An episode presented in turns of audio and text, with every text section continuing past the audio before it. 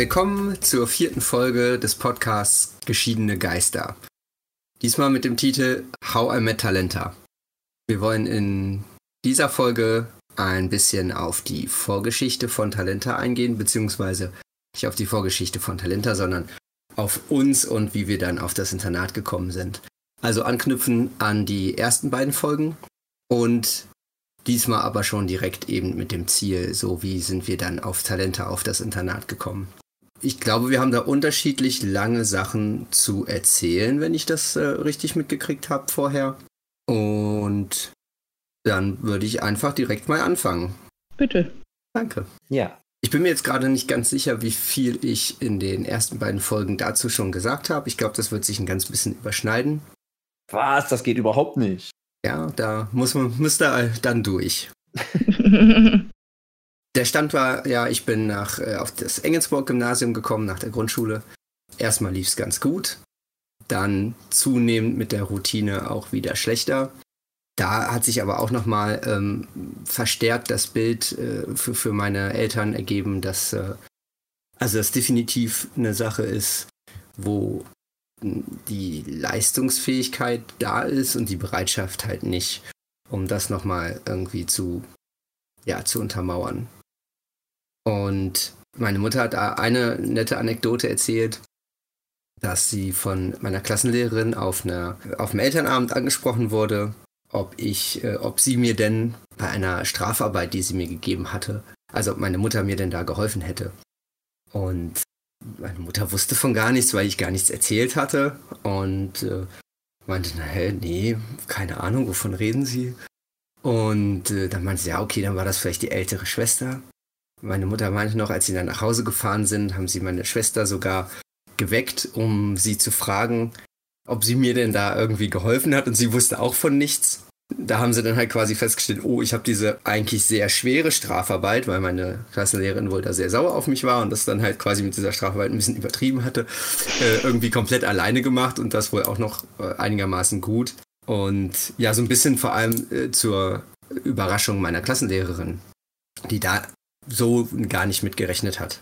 Das hat so ein bisschen unter anderem zum Beispiel dazu geführt, dass sie versucht hat, ein bisschen auf mich einzugehen und hat mir eine spezielle Aufgabe ge gegeben, um mich so ein bisschen in den, naja, um mich so ein bisschen abzuholen. Und da habe ich, während die anderen halt so ihren eigenen Unterricht gemacht haben, habe ich eine extra Aufgabe gekriegt. Und zwar habe ich das, ich glaube, es ist der zweite Teil von Jurassic Park damals in die Kinos gekommen.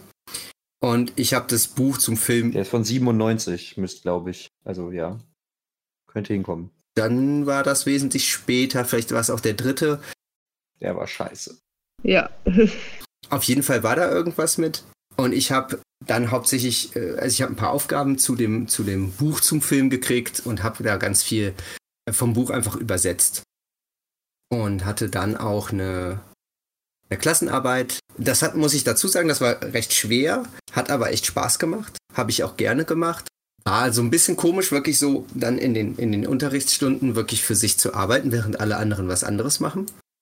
Aber war jetzt nicht wirklich schlimm. Und habe da auch, glaube ich, einiges gelernt, so für mich, wie ich Texte übersetze und sowas. Da hat mir das Sprachverständnis und so durchaus sehr geholfen.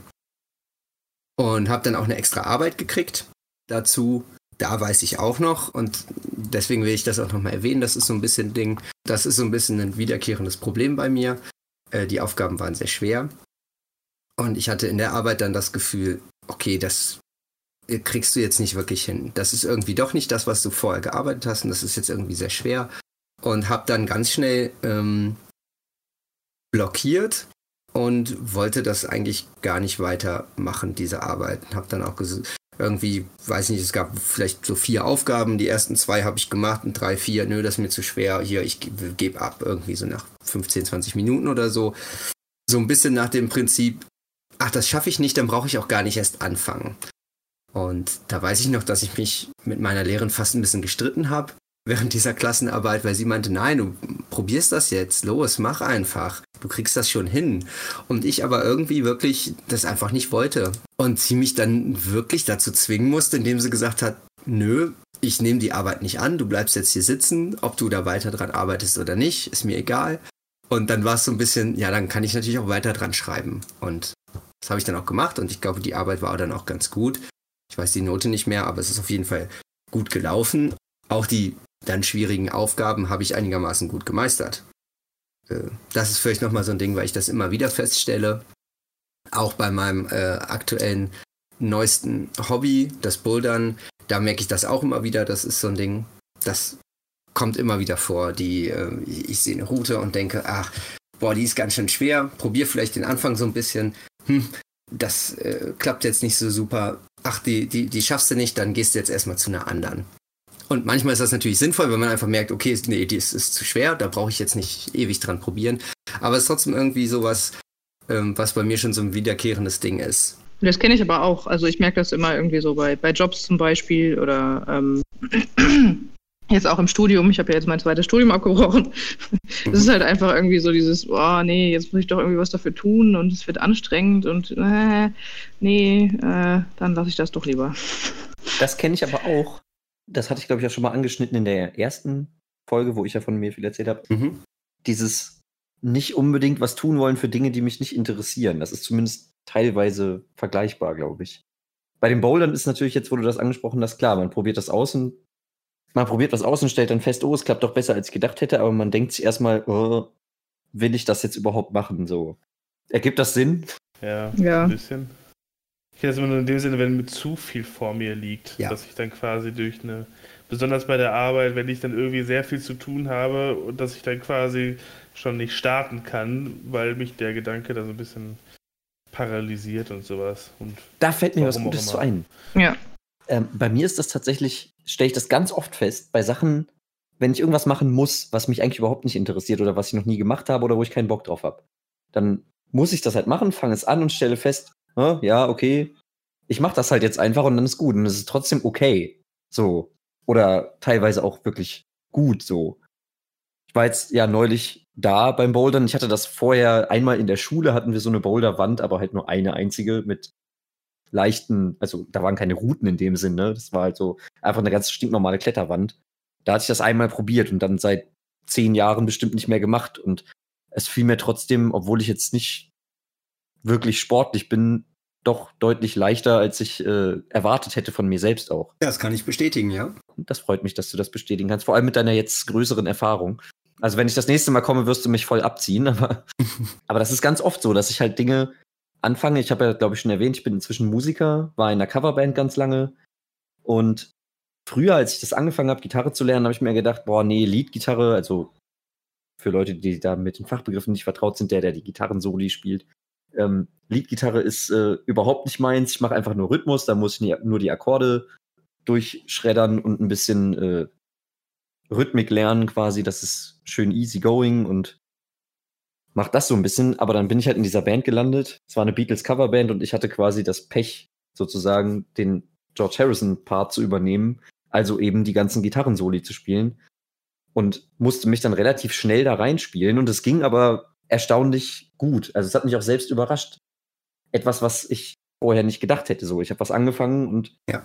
obwohl es mich dann quasi nur berufsmäßig interessiert hat, von Berufswegen interessiert hat, habe ich es dann trotzdem gut hinbekommen. Jetzt nicht absolut grandios, fehlerfrei, perfekt, aber ich sag mal, wenn ich da mehr, noch mehr Aufwand reingesteckt hätte, dann wäre das wahrscheinlich auch besser geworden. Also so diese, diese Fähigkeit, Dinge besser zu machen oder gut zu machen, wo man sich das selber vorher nicht zutraut. Das ist, glaube ich, schon so ein Ding.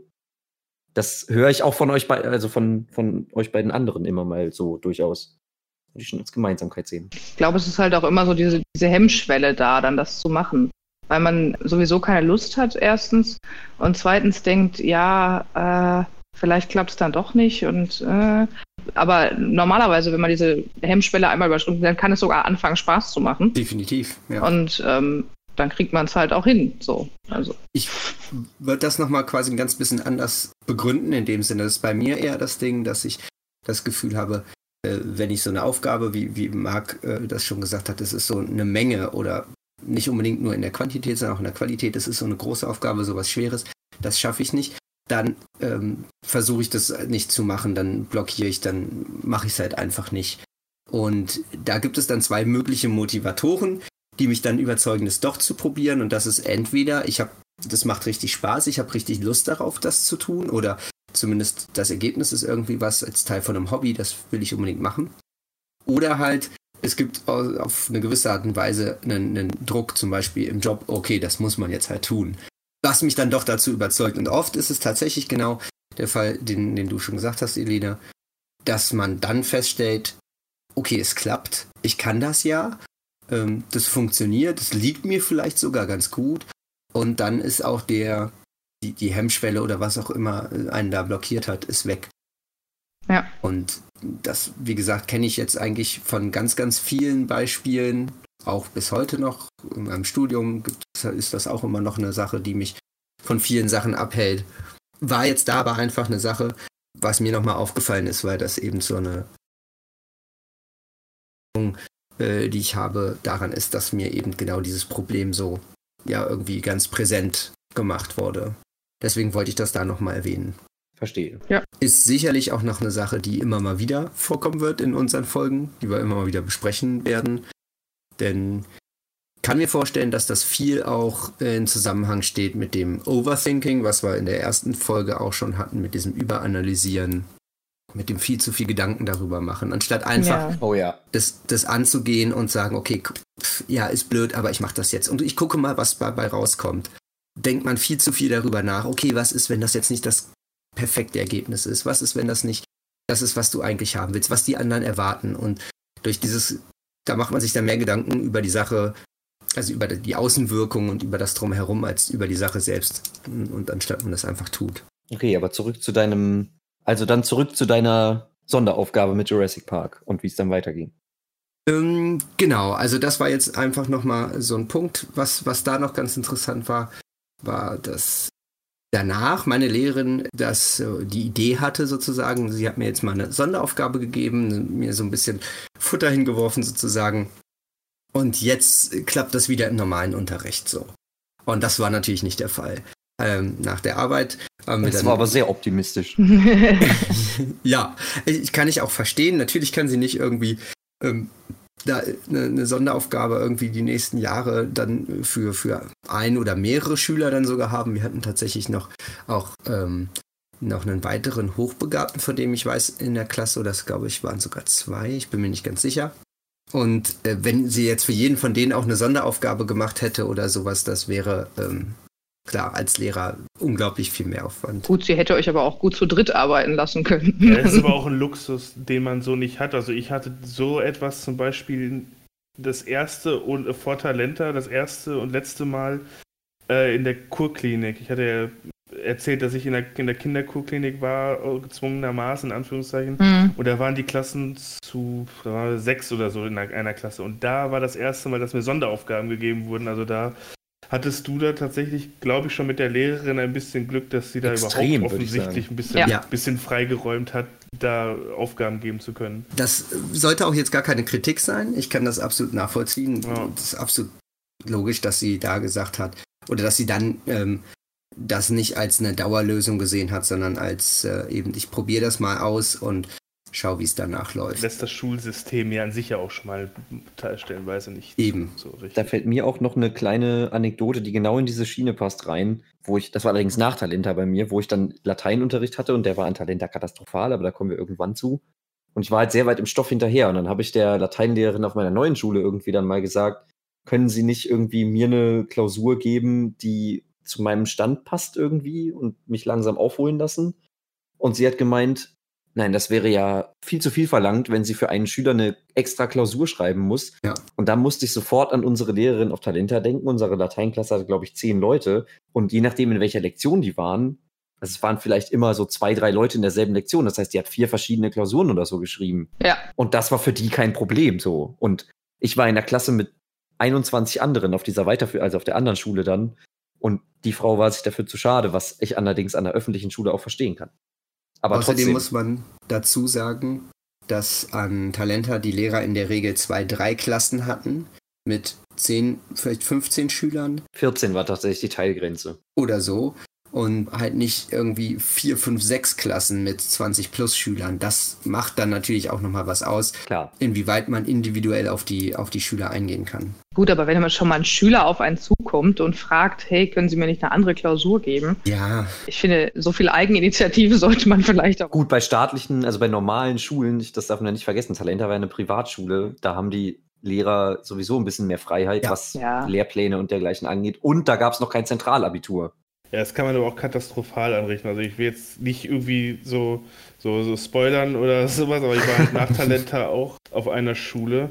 Und da habe ich, in, auch, bezüglich, auch bezüglich Latein, äh, auch auf einer Privatschule, also auf einem anderen Internat. Und da war ich nur ein Jahr und dass ich nur ein Jahr da war, lag auch interessanterweise an Latein zum größten Teil und auch daran, dass ich da diesbezüglich eine Sonderbehandlung bekommen habe. Und die war aus meiner Sicht sehr katastrophal. Also das kommen, kommen wir vielleicht irgendwann mal zu. Okay. Also das, das ja. kann man auch sehr negativ sein, solche, solche Sachen. Ja, irgendwann vielleicht mal. Ja. Aber zurück zu, naja, wie es bei dir nicht Genau. Der Punkt war dann halt, dass es halt eben nicht geklappt hat, wie sie sich das ausgemalt hat, was ich auch irgendwie ein bisschen schade finde. Aber danach war dann irgendwie, zumindest gefühlt bei, bei mir und bei meinen Eltern, auch so ein bisschen der Wille, irgendwie auf das Interesse irgendwie an mir und auf mich weiter einzugehen, das war dann irgendwie ziemlich erloschen. Ja. Das war so ein bisschen schade, weil man da wirklich dann auch so die Differenz gemerkt hat. Was dann auch war, ist, dass ich ja die, das Klassenziel nicht erreicht habe, wie es so schön heißt. Das heißt, ich hatte dann, ähm, habe die äh, siebte wiederholt, bin dann auch äh, eben in eine andere Klasse gekommen, natürlich anderer Klassenlehrer. Und da war dann auch erstmal so gar nicht die Thematik, die vorher in den drei, drei Jahren so ein bisschen irgendwie immer wieder im Raum stand, was behandelt wurde, angesprochen wurde, das war dann, glaube ich, sehr viel geringer ein Thema. Ne? Auch weil sich das nicht so entwickelt hatte irgendwie in den drei Jahren. Die andere Klassengemeinschaft bestand ja schon und so weiter. Und äh, zusätzlich dazu ging es mir zum einen durch den Wechsel, aber auch durch die nicht veränderte Schulsituation eigentlich zunehmend schlechter. Ja. Und dann kam gleichzeitig eben ähm, bei meinen Eltern äh, die sich mit dem Thema mehr beschäftigt haben, auch weil der Leidensdruck bei mir quasi gestiegen ist. Ähm, irgendwann der, dieser Punkt auf mit dem Schulwechsel und mit der Idee eben, da gibt es dieses Internat namens Talenta und da war, ich hatte diesen Verein schon mal äh, erwähnt, Synapse. Äh, das ist ein Selbsthilfeverein von eben Eltern und, und Betroffenen, sage ich mal, mit Kindern mit Hochbegabung. Und da gab es jemanden von Talenta, der dann einen Vortrag gehalten hat über diese Schule. Und so sind sie darauf aufmerksam geworden. Ich weiß auch noch, da, weil das die höchste Klassenstufe war. Das war die siebte Klasse, die es aktuell in Talenta gab, also in der ich auch war. Und das heißt, um nach Talenta zu kommen, also dann in die achte Klasse, musste ich natürlich das Klassenziel erreichen. Sonst äh, ne, hätte ich ja vom Gymnasium runtergehen müssen, irgendwie so die Geschichte. Ach ja, stimmt ja. Zweimal die gleiche darf man nicht wiederholen, ne? Genau. Und das war ein, interessanter Punkt. Ich hatte hauptsächlich, der Hauptgrund, weshalb ich wiederholt habe, war in Englisch, äh, weil ich eine einfach katastrophale Englischlehrerin hatte. Ich bin, äh, ich war ja vorher schon ne, nicht so leistungsbereit, hatte aber trotzdem in Englisch immer einigermaßen noch vergleichsweise guten Noten. Das ist bei ihr auch, glaube ich, nochmal um zwei Noten gefallen. Ich müsste vorher so drei, vier immer gehabt haben und danach war halt fünf, teilweise sechsen habe ich geschrieben. Ui, okay. Hatte auch oft richtig Stress mit der Lehrerin, die hat mich auch teilweise beleidigt und all so einen ganzen Kram. Mhm. Und es kam auch kein Schüler wirklich mit ihr klar. Und ich war wohl da so ein bisschen irgendwie, ja, das Ventil, keine Ahnung. Auf jeden Fall hatte ich da ganz viel Stress mit ihr und dann war die Entscheidung eigentlich, okay, ich will nach Talenta gehen. Und da war die Sache, dass ich dafür das Klassenziel erreichen musste. Und das heißt, ich musste eine Nachprüfung in Englisch machen. Also Englisch war noch das Fach, was mir am leichtesten liegt. Also habe ich mich natürlich für Englisch entschieden. Und das hätte eigentlich diese Lehrerin, hätte meine Nachprüfung machen müssen. Was natürlich eine Katastrophe gewesen wäre. Ja, die hätte ich dann niemals bestehen können. Und da weiß ich noch, dass sich meine Mutter auch ganz extrem dafür eingesetzt hat und bei der Schulleitung richtig Druck gemacht hat, die zuerst halt meinten, nö, sie sehen das gar nicht ein, das ist ganz üblich, dass auch der, äh, der Lehrer, der Fachlehrer das abnimmt und so weiter. Und sie hat da ganz stark Druck gemacht, auch mit Verweis auf meine schlechte Situation und so, dass ich äh, da einen anderen Lehrer kriege. das war dann auch ganz spannend, weil ich in der schriftlichen Nachprüfung habe ich, glaube ich, knapp eine 3 ge geschrieben. Und da hatte ich eigentlich das Gefühl, das war so einigermaßen okay. Und die mündliche Nachprüfung, da hatte ich während der Nachprüfung und so kurz danach das Gefühl, oh je, das habe ich total vergeigt, das ist völlig in die Hose gegangen und gar nicht gut.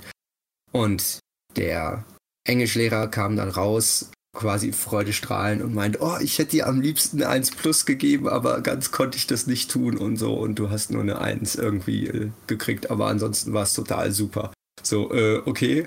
Also war da auch ganz, äh, ganz spannend zu sehen, irgendwie die unterschiedliche Wahrnehmung, die ich da hatte und ganz besonders der Punkt, weshalb diese Nachprüfung für mich auch so wichtig war.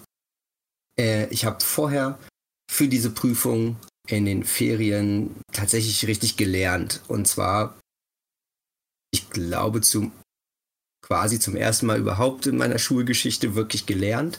Ich hatte ja dieses Ziel, ich wollte nach Talenta, ein bisschen dann mit Druck von meiner Mutter dann auch wirklich mich ein bisschen hingesetzt und ein bisschen was gemacht. Habe dann aber eben auch gemerkt, okay, es hat, es hat funktioniert. Ich habe was dafür gekriegt, ich habe diesen Erfolg gehabt. Und glaube, das war eine ganz wichtige Erfahrung eigentlich, ähm, wenn auch ja dann wahrscheinlich so auf lange Sicht betrachtet nicht so, weiß ich nicht, einprägsam, keine Ahnung. Denn auch danach war natürlich das Lernproblem immer noch vorhanden, was vielleicht auch so ein bisschen mit dem Ziel zusammenhängt. Das ist aber, aber auch eine Sache, äh, da sollte Talenta ja eigentlich bei helfen, aber da kommen wir mit Sicherheit noch zu, ja. was da, sage ich mal, schiefgelaufen ist. Aber was mich jetzt tatsächlich warst du fertig? Also ich wollte dich nicht. Du kannst ruhig, ja, alles gut. Ja, das heißt, es war ganz bewusst deine Entscheidung, dahin zu gehen. Genau das wollte Talente. ich jetzt. Ist mir jetzt beim Erzählen auch aufgefallen, ich, bin ich ein bisschen gesprungen. Tatsächlich war das, das stand halt so im Raum, dieses Internat. Und erstmal war ich natürlich auch abgeneigt. Ich wollte ja nichts von zu Hause weg. Und man hat so vom Internat auch irgendwie hm, ganz komische und, und erstmal schlechte Vorstellungen. Also ich Wie hast du etwa nicht Hanni und Nanni gelesen? Habe ich tatsächlich nicht. Und ähm, hatte eher so irgendwelche strengen Erziehungsheime im Kopf sozusagen. Ja, das ist ja auch das, das ist ja auch so dieser ne? Standarddrohung von Eltern, oder? Jetzt benimm dich mal oder ich schicke dich aufs Internat. Ja, Und sowas in der Richtung. Ja. Und meine Mutter, ich habe da aber natürlich auch meinen Eltern vertraut und die haben halt gesagt, nee, das ist, ne, ist das natürlich nicht und wir wollen dich hier auch nicht abschieben oder so. Das ist, ähm, wir sehen das als eine Möglichkeit, lass uns das doch mal angucken. Und dann dachte ich, ja, kann ja nicht schief gehen. Und wir haben uns das äh, angeguckt. Die Probewoche gab es damals schon nicht mehr. Da komme ich später nochmal zu, was das genau bedeutet hat. Aber ja, die war da schon abgeschafft. Richtig. Und das heißt, wir sind hingefahren und haben uns das einfach irgendwie zwei, drei Stunden mal angeguckt. Und da habe ich eigentlich ganz schnell mitgekriegt, okay, das ist sehr locker hier und gar nicht, was du befürchtet hast, sondern es klingt eigentlich ganz cool die Leute wirken okay. Also das war äh, jetzt die, die Mitarbeiter und so. Von anderen Schülern habe ich da noch nicht viel mitgekriegt. Das war in der Schulzeit und man ist natürlich durchs, vor allem durchs ähm, Wohngebäude gegangen und sowas. Und das klang eigentlich ganz interessant. Da war zumindest dann schon mal diese, diese irgendwie Angst, jetzt auf so ein Internat zu müssen oder sowas, war weg. Und dann war es komplett die Entscheidung. Meine Mutter hat gesagt, okay, wenn es dir gefällt, dann suchst dir aus. Sie hat das natürlich auch gar nicht so super gefunden, will ja das Kind auch nicht irgendwie loswerden und dann irgendwie, ne, auch in, in dem Alter dann irgendwie nur noch alle zwei Wochen mal kurz sehen. Aber. Wie alt warst du da genau nochmal? Hm, wie alt war ich da? 15.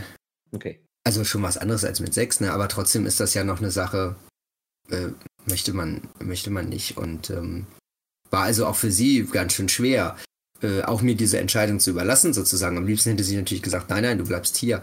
Sie hat aber auch gesehen, mir geht's richtig, richtig schlecht. Und das war so eine Chance und äh, die wollte sie mir dann natürlich auch nicht verwehren. Ja. Und ich glaube, das war auch so der Hauptgrund meiner Entscheidung, dann zu sagen, ich mach's. Ich habe mir vorgenommen, ich konnte mich immer nicht entscheiden. Das war so ein Hin und Her, machst du es oder machst du es nicht. Irgendwie eines Abends habe ich mir vorgenommen, du gehst jetzt ins Bett, ohne weiter groß Gedanken darüber zu machen. Morgen früh wachst du auf, stellst dir das als erste Frage und die erste Antwort, die dir einfällt, das machst du einfach. Das war ein Ja, also habe ich es gemacht. Und ich glaube, hauptsächlich war das einfach aus dem Punkt, weil ich gemerkt habe, auch es geht ja so nicht weiter, wie es aktuell ist. Und das ist einfach eine Möglichkeit, eine Veränderung. Und ich weiß nicht, wie es wird, aber so viel schlechter kann es ja nicht werden, sozusagen. Ja. Mhm. Und habe mich dann deshalb dafür entschieden. Muss im Nachhinein natürlich sagen, war eine super Entscheidung. Habe ich alles richtig gemacht. Wobei auch noch zu erwähnen ist, dass es natürlich dann auch nicht ganz so einfach war. Okay, dann gehe ich jetzt dahin. Dann kam natürlich der Aspekt, zum einen nochmal die, die IQ-Tests, die der Talenter sehen wollte. Da musste nochmal ein aktueller gemacht werden. Das war jetzt natürlich nicht so das Drama. Und dann natürlich mit der Bezahlung. Die Finanzierung, ja. Genau, ja, die Finanzierung. Das heißt, da war auch nochmal der Aspekt, dass ich zu einem, wie schimpft sich das, einem Amts Amtsarzt gehen musste und ähm, dann musste durch einen Psychologen nochmal die Gefahr auf seelische Behinderung festgestellt werden, ja. damit das Jugendamt diese Finanzierung übernimmt oder zumindest zum größten Teil übernimmt. Mhm. Denn ich weiß gar nicht, wir hatten es glaube ich noch nicht angesprochen, Talent war ziemlich teuer. Ja. ja. Mhm. Ähm, auch eins der teureren Internate in Deutschland. Und was die Schließung den... noch fragwürdiger macht, aber da kommen wir auch definitiv noch zu. Ja, ich weiß den Preis jetzt gar nicht mehr genau, aber es war. Äh, ich habe eine ungefähre ja? Info. Okay, dann. Ich habe von verschiedenen Leuten diverse Zahlen gehört, aber was ich gehört habe, landete immer irgendwo zwischen 3.000 und 4.000 Euro im Monat. Genau. Ja. Ja, von denen 3, im 3, Normalfall. ungefähr. Mhm. Genau, bei mir waren es, glaube ich, 3,4 oder 3,5. Und je nach Deal, den man mit, dem, mit seinem jeweiligen Jugendamt hatte, also soweit ich mich erinnere, gab es, wir haben da in der, nee, da haben wir noch nicht drüber gesprochen, aber soweit ich mich erinnere, gab es vielleicht zwei, drei Leute, die das tatsächlich privat bezahlt haben. Ja. Der Rest war immer mit einer gewissen Förderung vom Jugendamt. Bei mir war das zum Beispiel ursprünglich, glaube ich, 80-20. Und dann sind wir umgezogen und die neue Jugendbeamtin, ich glaube, das hatte ich schon mal angesprochen, die war, ich sag's mal diplomatisch, echt blöd. Und da wurde es dann auf 50-50 runtergehandelt. Oh, okay. Interessant. Also bei uns, bei mir war die Selbstbeteiligung meiner Eltern irgendwas um die 400 Euro. Das glaube ich was gar nichts. Natürlich auch gar nicht wenig ist trotzdem, mhm, mal so ja. eben 400 Euro. Aber dafür ne, fallen ja auch gewisse Essenskosten und so weiter weg. Also das war schon relativ günstig. Ja, und wir haben auch Bekleidungsgeld von der Schule bekommen zum Beispiel. Genau. Das darfst du auch nicht vergessen. Und Taschengeld obendrauf. Also es waren zwar nur 6 Euro die Woche, beziehungsweise. Ja, das stimmt schon. Das wurde nach Alter gestaffelt. Ich glaube, mit 13 hast du 6 bekommen, mit 14 7 oder so. Das war ein bisschen komisch.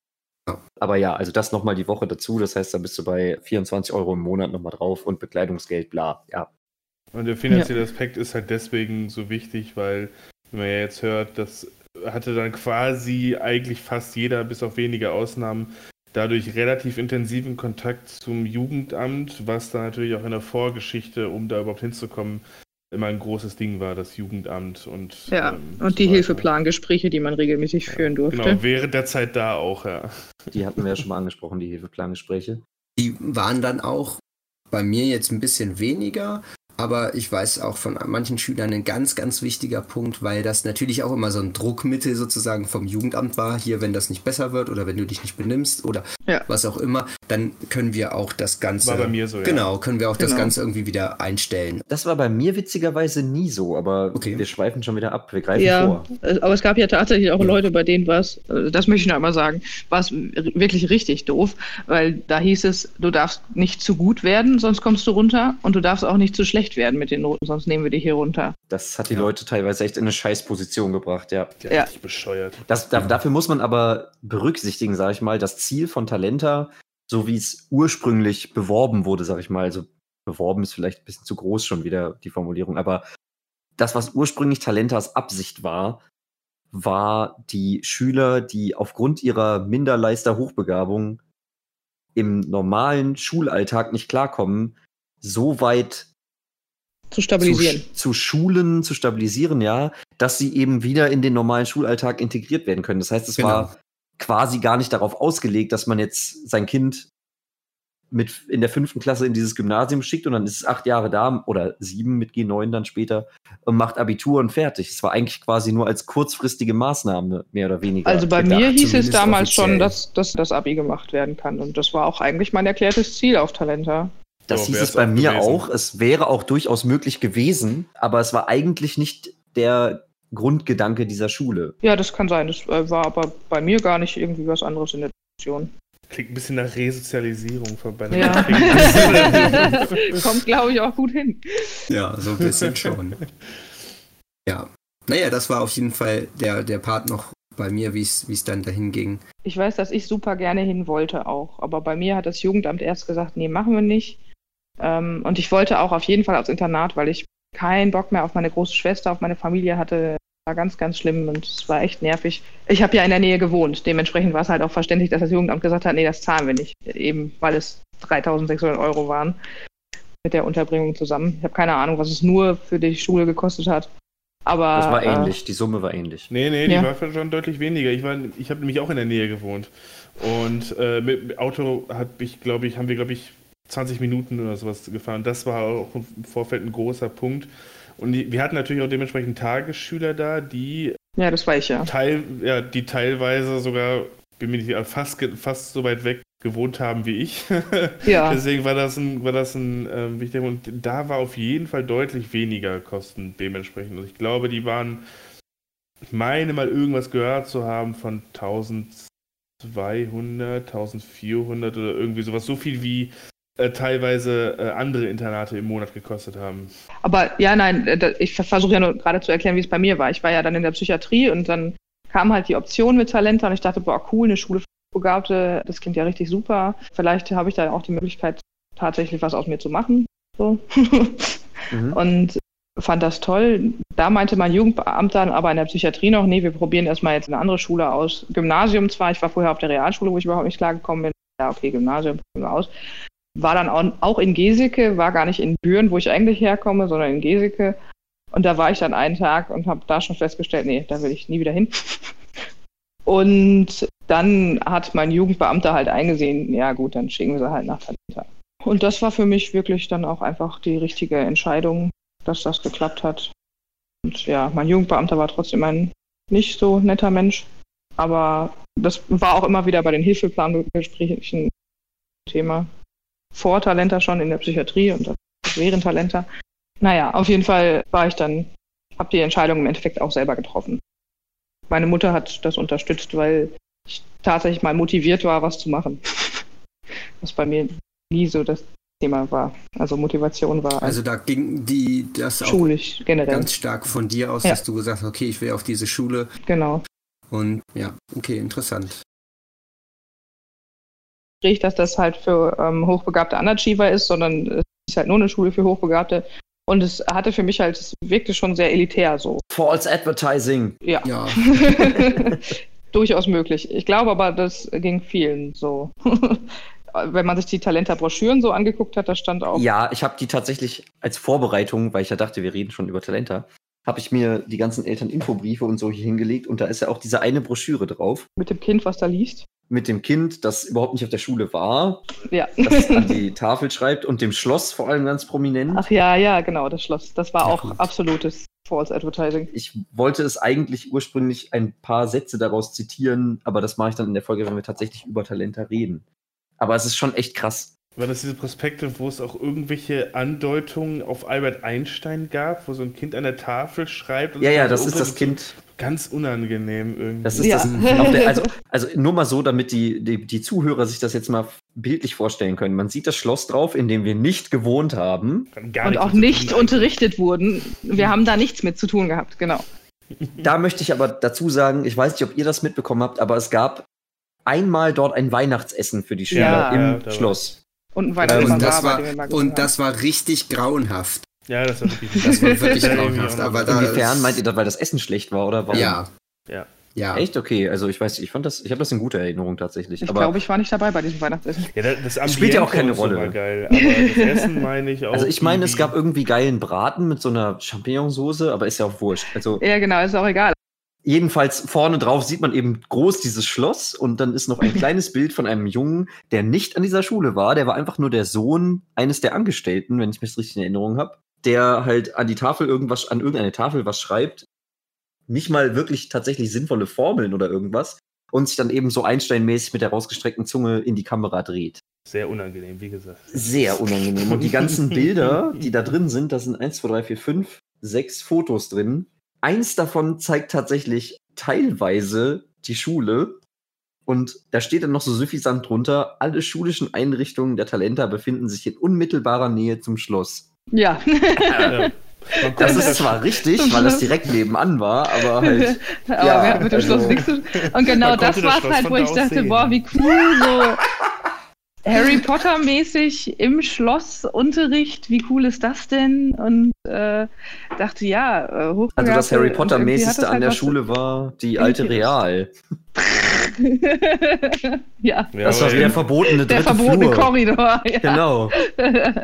Da war zwar äh, kein, kein dreiköpfiger Hund drin, aber. Ja, aber man konnte viel Quatsch da drin. In der Tat. ja. Habe ich gehört. Das war halt so. Ist alles verjährt. Ist alles verjährt, Marc. Kein Problem. Das war halt so mein Weg zu Talenta. Und ich, ja, habe die Entscheidung halt eigentlich auch selbst getroffen. War ein großer Wunsch von mir und als mein Jugendbeamter dann endlich nachgegeben hat, war ich echt happy. Ja. Finde ich alles sehr interessant. Jetzt würde ich tatsächlich gerne noch Marks Weg hören. Aber die seelische Behinderung hatte ich übrigens auch. Also ich musste auch den Antrag auf seelische Behinderung haben. Gefahr auf seelische Behinderung. Ja, ja. Genau. Ja. die, genau. Gefahr einer seelischen Behinderung. Tatsächlich äh, noch da kurz äh, an der Stelle, weil du das mit deiner Schwester erwähnt hattest und du wolltest von zu Hause weg und von deiner Schwester weg. Das war bei mir zum Beispiel gar nicht der Fall. So als doch das nochmal so ein bisschen als Kontrast. Ich fand, war zu Hause ja eigentlich ganz zufrieden. Hab mich zwar mit meiner Schwester auch irgendwie so, so jeden zweiten Tag irgendwie beim Essen gestritten oder sowas in der Richtung, aber ich glaube so ganz, ganz normale Sachen, also jetzt nichts wirklich Dramatisches und jetzt auch nicht, dass wir uns irgendwie nicht mochten. Du bist echt schlimmer als Hitler! Ja. Ja. okay. Okay. Ähm. nee, also das habe auch ich mir mit meiner Schwester nicht in den Kopf geworfen. Inzwischen haben wir auch ein sehr gutes Verhältnis, aber es war damals wirklich nicht auszuhalten mit ihr. Es ging gar nicht. Und da wollte ich halt eben noch ganz kurz erwähnen, dass meine Mutter immer wieder gesagt hat, ich habe das ja dann nicht mehr mitgekriegt, als ich auf Talenta war. Und dann fing ja tatsächlich auch äh, so ein bisschen die, ich sag mal, akute Trennung meiner Eltern an. Und da hatte meine Schwester wohl immer das Gefühl, dass ich sie so ein bisschen zurückgelassen habe mit dem Ganzen ja. so allein gelassen habe, sozusagen. Ich will jetzt nicht sagen, das hat, hat, sie mir auch nie erzählt, das äh, weiß ich nicht, ob sie mir das vorgeworfen hat, sozusagen. Aber meine Mutter meinte, das war wohl immer wieder so ein, so ein ähm, Thema irgendwie, das, äh, ja, wollte ich, ja. wollte ich an dieser Stelle nochmal so ein bisschen, so ein bisschen reinbringen, dass natürlich nicht nur für denjenigen, der auf ein Internat geht, das irgendwie ein, ein starker Einschnitt ins Leben ist, sondern selbstverständlich auch für die ich hätte jetzt fast gesagt Hinterbliebenen. Angehörigen. Die Angehörigen. Naja, Hinterblieben ist ja gar nicht so ein, so ein schlechtes Ding, weil derjenige schon auf eine gewisse Art und Weise ähm, einen großen Teil vom, vom Leben verlässt, sozusagen. Ne? Man ist oh, sonst. Alter. Na, natürlich, aber im Endeffekt, du hast, ähm, du hast vorher irgendwie jeden Tag mit, mit deiner Familie irgendwie gegessen und auf einmal siehst du sie halt noch alle zwei Wochen. Das ist schon eine starke Veränderung. Das ja, ist richtig, natürlich. Und das, finde ich, ist, ist dann an, an so einer. Äh, ist Stelle, jetzt nicht der Tod, aber Verlust ist auf jeden Fall auch für die Angehörigen da, klar. Eben. Jetzt genau. wäre ich tatsächlich mal, also wir, wir müssen uns ja langsam ein bisschen dem Ende zu nähern. Deswegen wäre ich jetzt noch wirklich interessiert an Marks Geschichte, weil bei den ja. beiden Sachen, die ihr jetzt erzählt habt, merke ich, bei mir lief das tatsächlich ziemlich anders ab. Und deswegen würde ich jetzt gerne noch Marks Version, mhm. Marks Erfahrungen ja, hören, um zu gucken, ob ich dann quasi meins abschließend gegenüberstellen kann. So. Ich überlege schon die ganze Zeit und wie ich in der zweiten Folge ja ein bisschen ausführlicher schon erzählt hatte, hatte ich ja so schulisch ein bisschen Probleme. Ich bin ja so quasi so, es gab eine Kurve nach unten vor Talente. Also es war ja Grundschule, äh, Empfehlung für die Hauptschule wegen verhaltensauffällig. Meine Mutter hat mich noch auf Anraten von, wahrscheinlich waren es Leute von, der, von Mensa, noch irgendwie auf, auf die Realschule. Ja, so Und da hatte ich ja dann auch, genau, da hatte ich ja auch dann Probleme und dann Hauptschule und so. Und irgendwie war für mich aber immer klar, also meine Mutter hatte das relativ offen mit mir kommuniziert, dass sie, dass es da ein Internat gibt und sie möchte, dass ich dahin gehe. Beziehungsweise natürlich, also sie möchte das, ich hatte aber dementsprechend auch die Wahl und ich fand das auch dann relativ schnell sehr gut, spätestens als ich auf die Hauptschule kam, wo ich es richtig scheiße fand. Da äh, war das für mich quasi so die, die Hoffnung dahin zu kommen. So. Mhm. Und ja. dann wurde daraus, und dann kam ja dieser ganze Hackmack. So, äh, ich hab die, die, Probleme, die Probleme waren ja schon in der Grundschule bekannt. Man konnte aber nicht irgendwie nicht so viel machen. Und dann ist es auf der Realschule nicht besser geworden. Und, und dann kam ich in die Situation von, der, Situation von der Hauptschule, wo meine Mutter dann endgültig in Anführungszeichen auf die Barrikaden gegangen ist und da alles Mögliche beim Jugendamt durchboxen wollte, weil sie halt dementsprechend meinte, so ja, das ist halt, wie kann das denn sein, dass da ein erhöhter IQ vorliegt und all sowas und der sitzt auf der Hauptschule, wo ich halt auch ja. mal davon abgesehen, dass es von den, von den Leistungen her, und obwohl es eine gute Hauptschule war tatsächlich, äh, von den Leistungen her äh, jetzt natürlich nicht das geboten wurde, was ich theoretisch hätte erreichen können. Und da äh, dann halt stunk gemacht wohl, auch bei, bei, bei der, beim Jugendamt und sowas, die dann auch, glaube ich, ein bisschen trantütig waren, in Anführungszeichen. Es ging ja halt da um dementsprechend viel Geld und so. Und dann kam ja noch Maßnahmen, war ja mehrere Schulpsychologen, die, die, die Kurklinik, die das bestätigen sollten. Das, das ist das Wichtige, wo ich dann das erste Mal auch an diesen Lehrer geraten bin, der mir dann so, so, so Aufgaben gegeben hat, die mich wirklich gefordert haben. Das waren zum Beispiel so Rechenaufgaben, wo die so, so, so im Prinzip einfache, so das plus das gleich das, aber alle Zahlen waren, waren nur Buchstaben. Mhm. Daran kann ich mich noch dran erinnern. Und dann musste ich irgendwie darauf kommen, welche Zahlen das sind und sowas alles. Und das klingt total simpel, aber das war dann das, was mir, was mich, wo ich am ersten Mal Sonderaufgaben bekommen habe, die so, mich so ein bisschen angestrengt haben. Darf ich kurz einen Einwand machen? Einwand ja. Ich frage mich gerade, wie viele Hochbegabte wohl auf der Hauptschule festsitzen. Ich kann mir vorstellen, dass, also, dass wir echt Glück hatten, dass das bei uns festgestellt wurde mit der Hochbegabung, ja, weil ich kann mir vorstellen, definitiv. dass aufgrund von Verhaltensauffälligkeit einfach wahnsinnig viele Menschen auf, der Hoch, äh, auf, der auf die Hauptschule geschickt werden und von da aus die Abwärtsspirale einfach nur weitergeht. Mhm. Das kann ich mir auch ziemlich gut vorstellen, weil wenn ich mir, also bei mir war es tatsächlich, deswegen wollte ich meins quasi am Ende gegenüberstellen, weil das lief bei mir wesentlich anders, quasi sehr straightforward und da war nicht, also da war auch ein Abwärtstrend zu sehen durchaus, aber trotzdem ganz anders als, also ich war nie auf einer Real- oder Hauptschule, deswegen, ja, aber ich glaube, es gibt durchaus viele, die jetzt dasselbe Problem haben wie wir, also dieses Minderleister gehen, in Anführungsstrichen, ja. die mit Sicherheit auf Haupt- oder mhm. vielleicht sogar auf Sonderschulen sitzen. Ja, gut, die gibt es Wobei ich ehrlich gesagt mich, ja, aber es gibt schon noch so Förderschulen. Ja, ja. Wobei ich mir da nicht sicher bin, ob das jetzt, ob du da quasi speziell äh, beeinträchtigt sein, also ob du wirklich nachgewiesen beeinträchtigt sein musst, äh, um da auf so eine Förderschule zu kommen. Aber ihr wisst, was ich meine und ich glaube, ja, ja. die Zuhörer wissen auch, was ich meine. Äh, mit Sicherheit gibt es da eine ganze, eine ganz riesige Dunkelziffer von Leuten, die, ich sag mal, zu Unrecht auf äh, Real- oder Hauptschulen sind. Ja.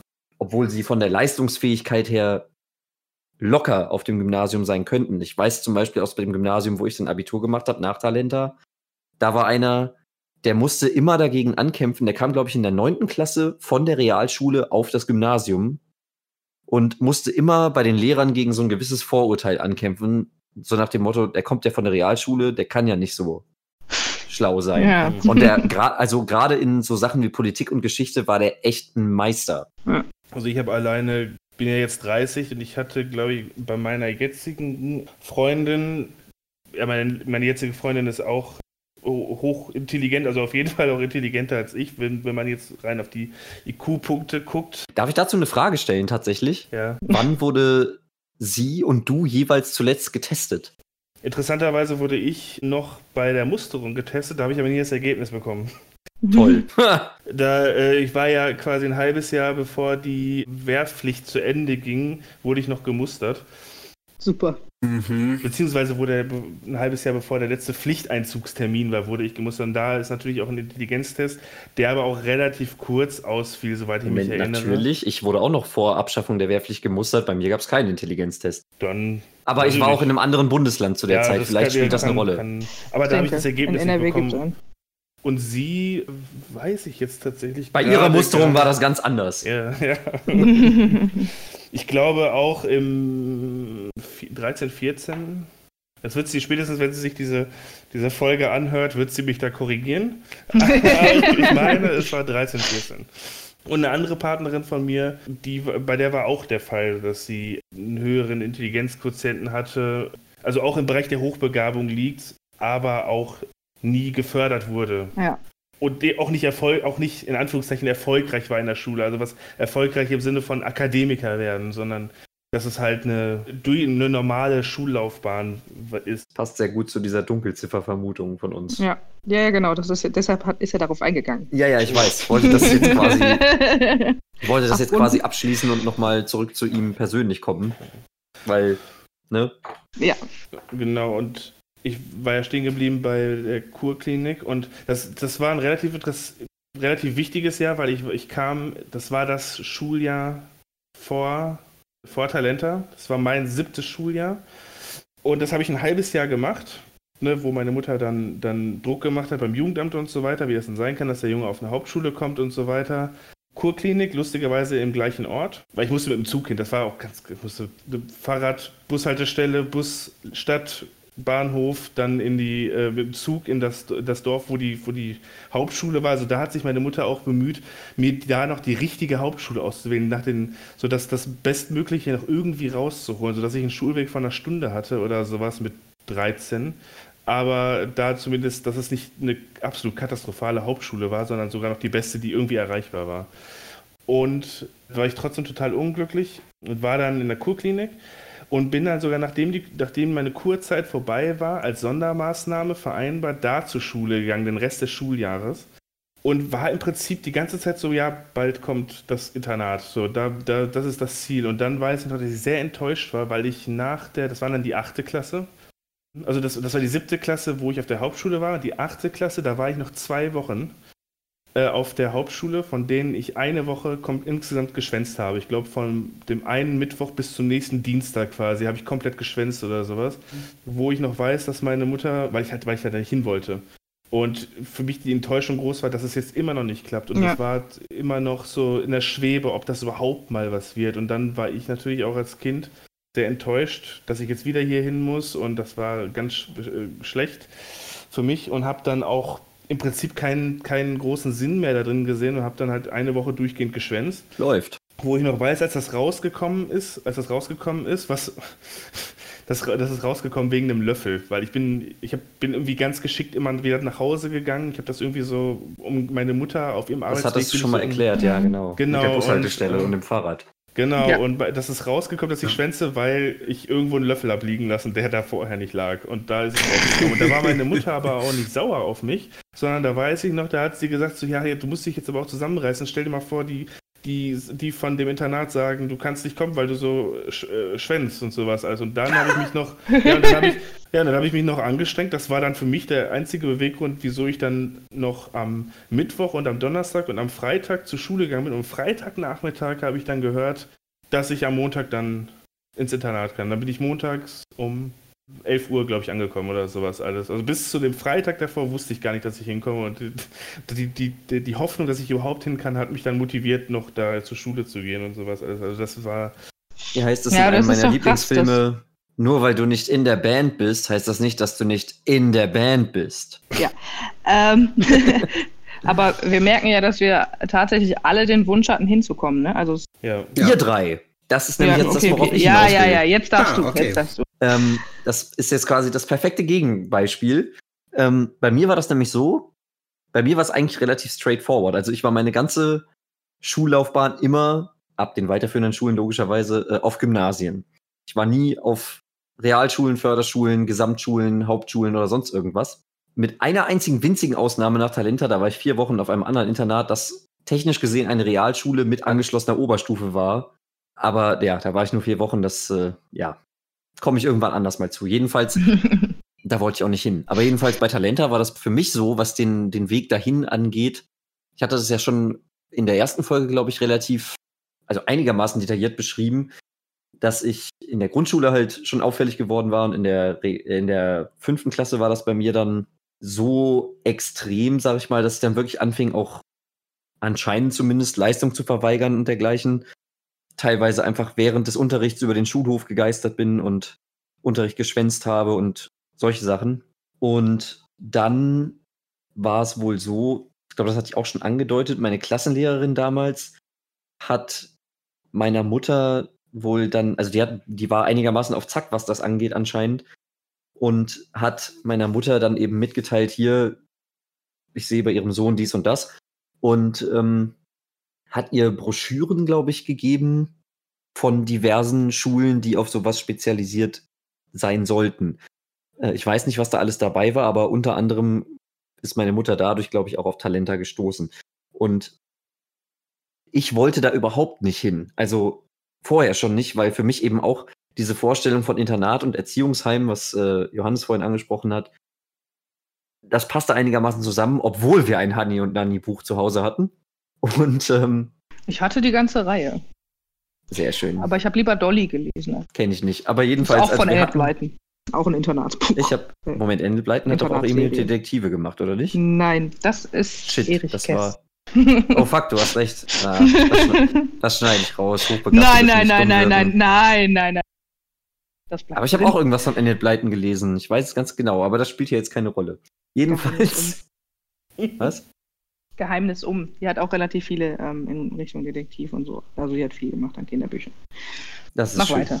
Ja, also ich wollte da überhaupt nicht hin, weil eben diese Vorstellung Internat, oh Gott, äh, meine Mutter will mich loswerden, so ein bisschen. Dazu muss man jetzt noch dazu wissen, bei mir, also meine Eltern haben sich getrennt, als ich drei war. Das hatte ich, glaube ich, ich weiß nicht, ob ich das schon erwähnt hatte. Ähm, und dadurch war, was auch meine Mutter bis heute immer wieder als quasi positives Erlebnis anführt, die, die, der Zusammenhalt zwischen meiner älteren Schwester, meiner Mutter und mir war extrem stark.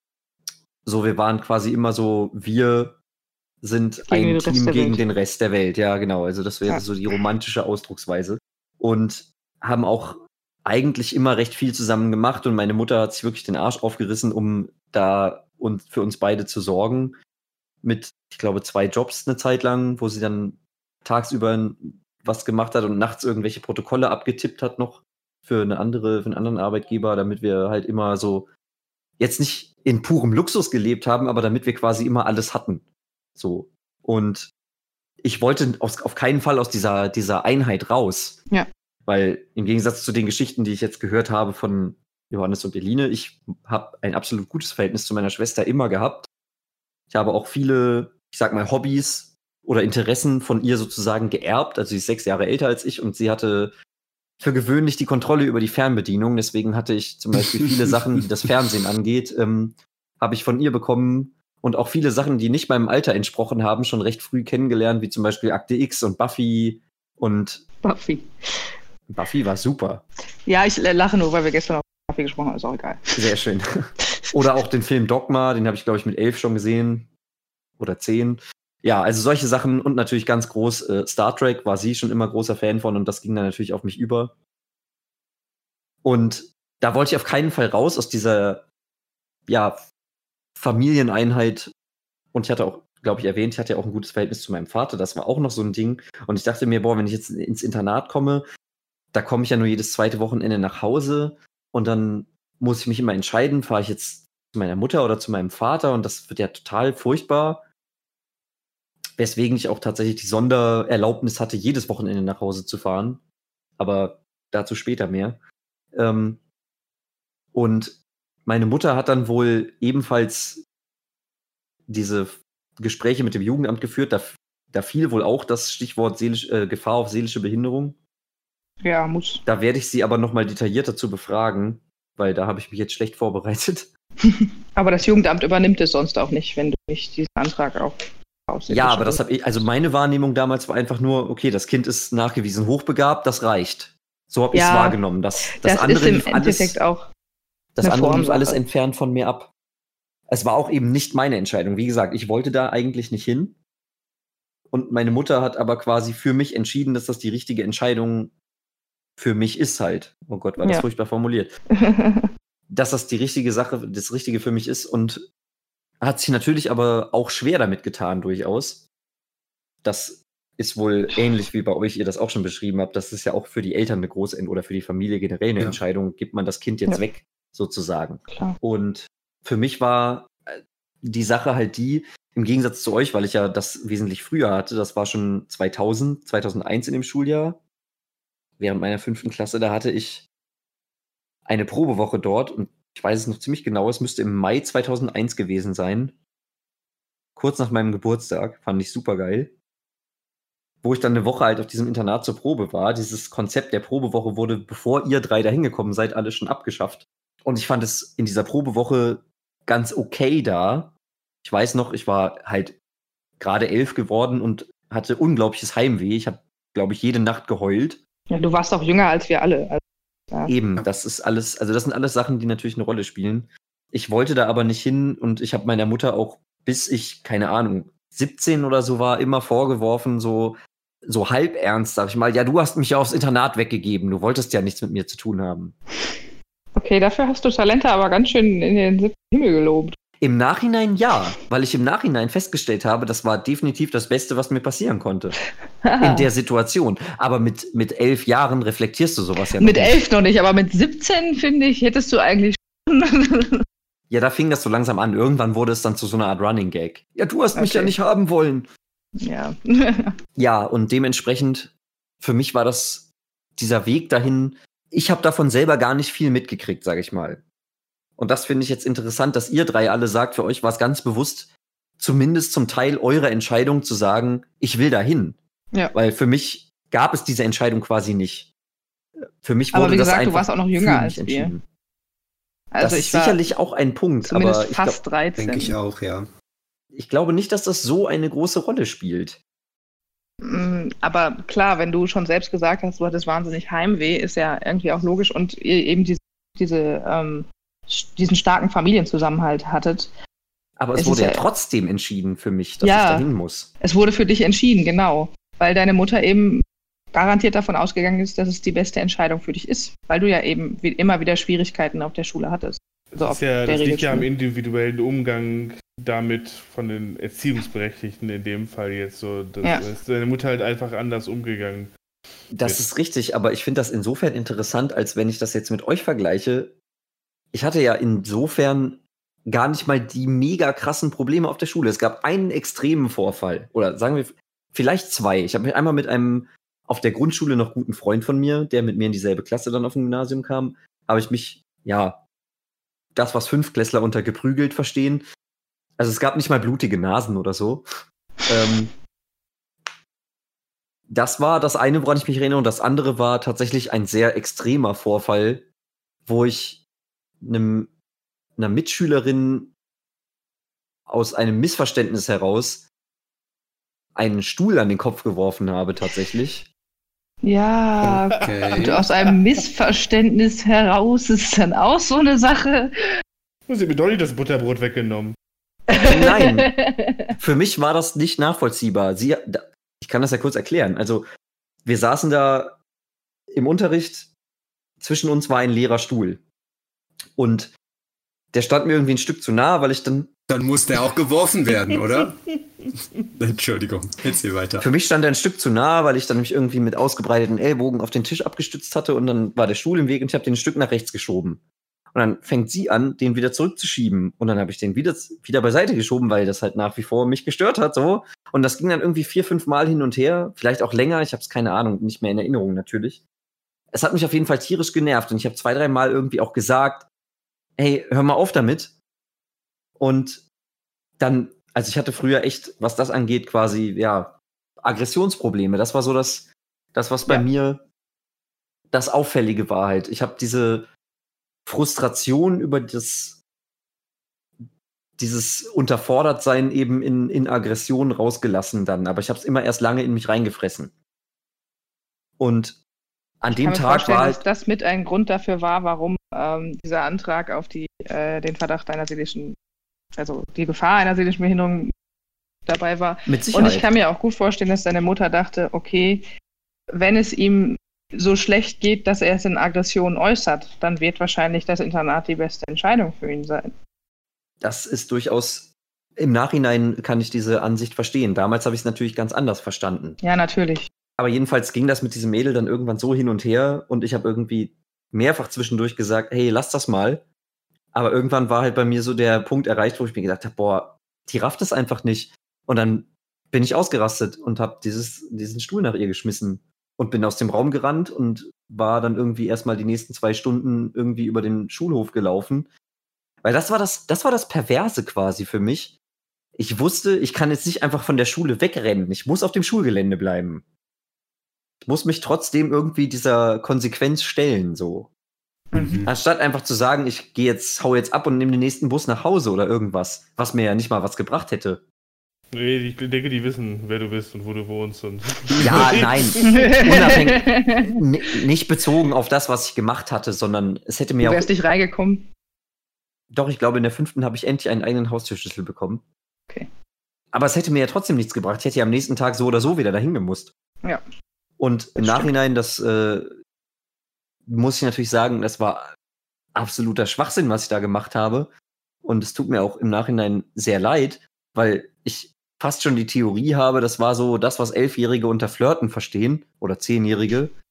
Also die, die, die neckische, das neckische Verhalten von, von noch nicht mal Teenagern. Sie hat das wahrscheinlich gar nicht gemacht, um mich zu ärgern. Ja, dann entschuldige dich jetzt nicht. mal bei der Dame. ich weiß nicht. Ja, falls sie das zufällig hört, es tut mir wirklich sehr leid.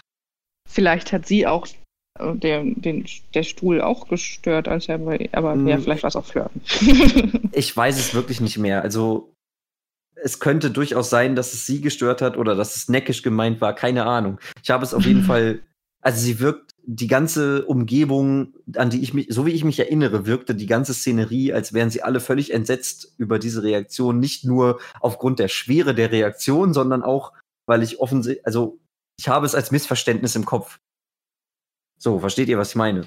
Dass ich eben, ja. dass es eben tatsächlich neckisch oder sonst was gemeint war und ich es völlig in den falschen Hals bekommen habe. Und das war halt und ist ja bis heute auch immer noch ein Problem, dass ich häufig äh, habe, dass ich Menschen falsch lese, sag ich mal. Mhm. Das war, glaube ich, so der, also dieser, dieser Moment, dieser Tag, wo ich das gemacht habe, das war, glaube ich, so der Auslöser oder der, der, die Zäsur, sag ich mal, wo klar war, okay, ich werde auf dieser Schule nicht glücklich werden, ich muss irgendwas anderes machen. Und ich sag mal, wenn meine Klassenlehrerin nicht so geistesgegenwärtig gewesen wäre, meiner Mutter zu, zu diesen speziellen Schulen zu raten, dann wäre ich wahrscheinlich auf einen ähnlichen Weg gekommen wie ihr anderen auch, mit auf die Realschule oder Hauptschule oder so. Und das wäre wahrscheinlich noch schlimmer für mich gewesen. Ja, davon kannst Aber, du ausgehen. Um das Ganze wieder zu äh, abzuschließen, ich wollte nicht aufs Internat, weswegen ich das sehr interessant finde jetzt im Vergleich. Weil ihr ja alle, wie gesagt, gesagt habt, ihr wollt dahin und ich wollte da auf gar keinen Fall hin. Nicht, weil ich meine Schule so Zumindest toll fand, allerdings. Zumindest in dem Sinne, nachdem es uns ein bisschen schmackhaft gemacht wurde. Ne? Also meine erste Reaktion war auch, äh, Internat will ich nicht. Und mhm. dann kam halt, ne, okay, schau es dir doch mal an. Vielleicht ist das ja was. Und ähm, ja, dann ist ja die Entwicklung eben so geschehen, dass man festgestellt hat, okay, das wirkt ganz cool. Ist ja vielleicht eine Chance. Ja, mir geht's ja auch scheiße. Dann probiere ich das halt mal aus. Also bei mir war es tatsächlich, ich war ja vorher schon in der Psychiatrie, wo ich ja auch ähm, auf Station war, also auch über Nacht geblieben bin. Und es war für mich einfach so geil, von zu Hause weg zu sein. Ich war so glücklich. Endlich mal irgendwie, weiß ich nicht, ich hatte so das Gefühl aus, von meiner Schwester weg und irgendwie ja, war schon ein bisschen Freiheit. Tatsächlich, obwohl es natürlich wahnsinnig strenge Stationsregeln gab und da auch nicht alles geil lief. Mhm. Aber äh, das war halt der Punkt, wo ich dachte, boah, Internat wäre eigentlich echt cool. Also dass ich für mich Dinge selber organisieren kann. So. Ich, ich wollte das wirklich. Ja. Musste mir gar nicht schmackhaft. Es wurde schon durch den Stationsaufenthalt. Das finde ich äh, insofern interessant, dass ihr jetzt das mit dem schmackhaft sagen nochmal anspricht. Weil ich hatte ja, ich hatte ja sogar die Probewoche und konnte es einmal testen, wie das Internatsleben ist und fand es trotzdem scheiße. Aber das wäre ein super Punkt, wo man jetzt sagen kann, okay, dann widmen wir uns beim nächsten Mal dieser Probewochenerfahrung und dann kommen wir endlich zum. Den ersten Eindrücken. Genau, genau, zum großen Ding. Was war Talente eigentlich? Wie haben wir es erlebt? Yeah. Supi. Anekdoten und sowas. Genau. Dann, genau. Da gibt es, glaube ich, dann genug. Wir erzählen nur Anekdoten. Tatsächlich sind jeweils die ersten Eindrücke, ersten Tage von, von Talenta, glaube ich, da durchaus sehr zum einen vielseitig, zum anderen auch in dem Sinn intensiv, weil es ja was ganz, ganz Neues ist. Also da wüsste ich einiges, was ich zu erzählen hätte. Mhm. Von mir, von den Sachen, ja. die ich gehört habe. Ich müsste dafür tatsächlich noch mal ein bisschen quasi recherchieren. da haben wir ja dann ein bisschen Zeit für bis zum nächsten Mal. Ja. Und was ich noch sagen wollte, ich würde das noch mal dann nachreichen quasi, wie meine Mutter das, äh, also wie es tatsächlich bei mir gelaufen ist, was ich alles nicht mitbekommen habe mit Jugendamt und so weiter, weil das fehlte bei mir jetzt quasi, Gerne. weil ich davon, wie gesagt, Gerne, ziemlich abgeschirmt wurde anscheinend. Ja, kannst du sie ja nochmal fragen. Genau. Das werde ich dann fürs nächste Mal vorbereiten als Hausaufgabe. Wunderbar. ja, damit würde ich jetzt die vierte Folge schließen unseres wunderschönen Podcasts. Und ähm, Eigenlob stinkt. Natürlich ja. äh, mal wieder ähm. Ein, ähm, ein Dankeschön fürs Zuhören. Wie immer gibt es dann die nächste Folge am 15. Und ja, wir haben ja schon gesagt, worum es gehen wird. Talenta erste Eindrücke. Und wir freuen uns natürlich über Rückmeldungen zu der Folge und wenn ihr wieder einschaltet. Tschüss. Tschüss. Tschüss. Macht's gut.